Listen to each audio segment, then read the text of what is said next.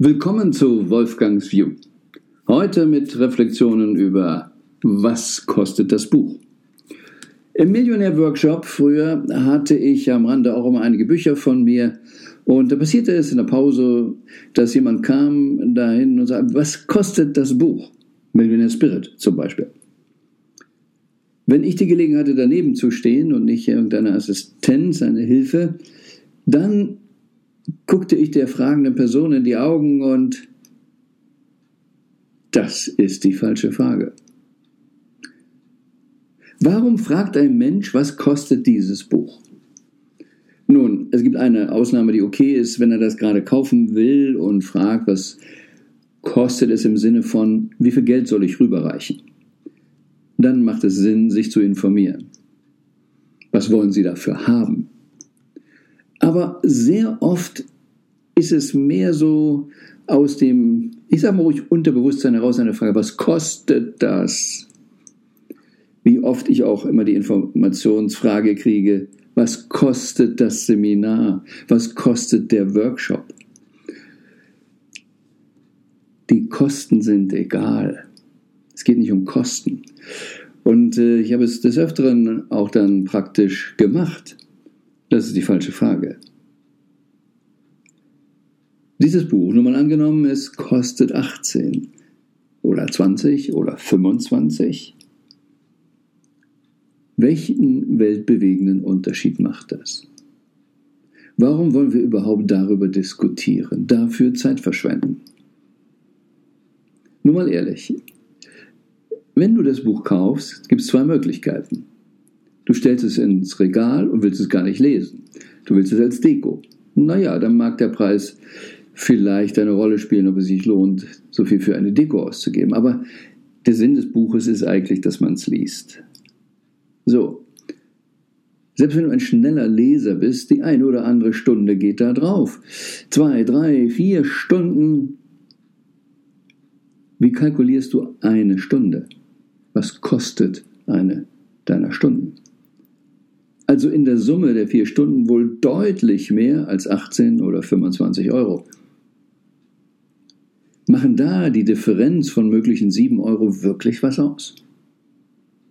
Also diese Überlegung ist ja schon mal ähm, so, dass man sagt, hm, ich lese es nicht, weil es 8, äh, bei 18 lese ich und bei 25 lese ich nicht.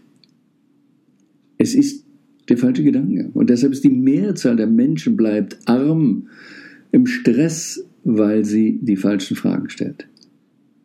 Hier ist simpel die Frage zu stellen, und die muss man sich mal selber stellen, ist in dem Buch etwas, was es sich lohnt, vier Stunden meiner Lebenszeit da zu investieren? Erwarte ich in dem Buch einen Gedanken, eine Idee, mit der ich durch Fehler vermeiden oder durch Investment deutlich mehr als 100 Euro, 1000 Euro, mehr als das, was ich in Kaufpreis und Lesezeit investiert habe, rausholen kann. Nur dann, wenn es einen guten Return on Investment gibt, macht es Sinn. Aber dieses Denken in Return on Investment machen wir meist nicht, weil wir so sehr mit unserer Überlebensstrategie, mit Geld auskommen beschäftigt sind. Und die Mehrzahl der Menschen kalkuliert ja ihre Zeit nicht, investiert Zeit, um Geld zu kriegen, schmeißt das Wichtigste im Leben für Geld raus. Dabei wollen wir doch dahin kommen, dass wir Geld einsetzen, um mehr Zeit zu haben. So oft erleben wir es im Fitnessstudios, was ist das günstigste Angebot, welchen Abo soll ich da abschließen, statt die Frage, wer ist hier der beste Fitnesstrainer? Welche Klienten hat er? Darf ich mal die Kunden fragen, welche Vorteile haben sie, wie arbeiten sie? Gerade jüngst sprach ich mit jemandem über die Auswahl eines Steuerberaters. Mal Hand aufs Herz, ist es nicht bei manchen Themen wie Zahnarzt, Schule, Steuerberater so, wenn man gerade auch eine neue Stadt sieht, irgendeinen Freund, Bekannten fragt, Kennst du einen? Ist hier einer in der Nähe? Was sind das für Kriterien? Wo soll die Ausbildung des Kindes hingehen? Was ist die beste Ausbildung und wo gibt es die?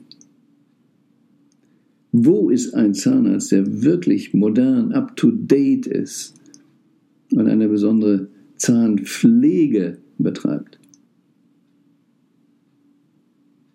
Wo ist ein Steuerberater, der nicht nur verlängerter Arm des Finanzamts ist, Steuerausrechner ist, sondern den wir fragen können, okay, ich bin gerade auf der Finde nach einem neuen Steuerberater. Was sind die speziellen Vorteile, die es bei Ihnen gibt? Was unternehmen Sie, damit Ihre Mandanten auf die finanziell sichere Seite kommen? Welche Beratung liefern Sie? Was sind Ihre Mandanten? Wie haben die in letzter Zeit von Ihnen profitiert? Oder sind Sie nur Steuerausrechner? Das brauchen wir immer weniger. Da gibt es tolle Online-Programme. Was kostet das Buch? Ist meistens ein Anzeichen dafür, dass die Person, die diese Frage stellt, nicht wirklich wohlhabend ist. Denn um wirklich wohlhabend zu sein und zu bleiben, muss man andere Fragen stellen. Was ist wirklich Return of Investment meines Zeiteinsatzes, meines Geldeinsatzes, meines Handelns? Viel Freude bei der Reflexion und übrigens, das Beste kommt noch.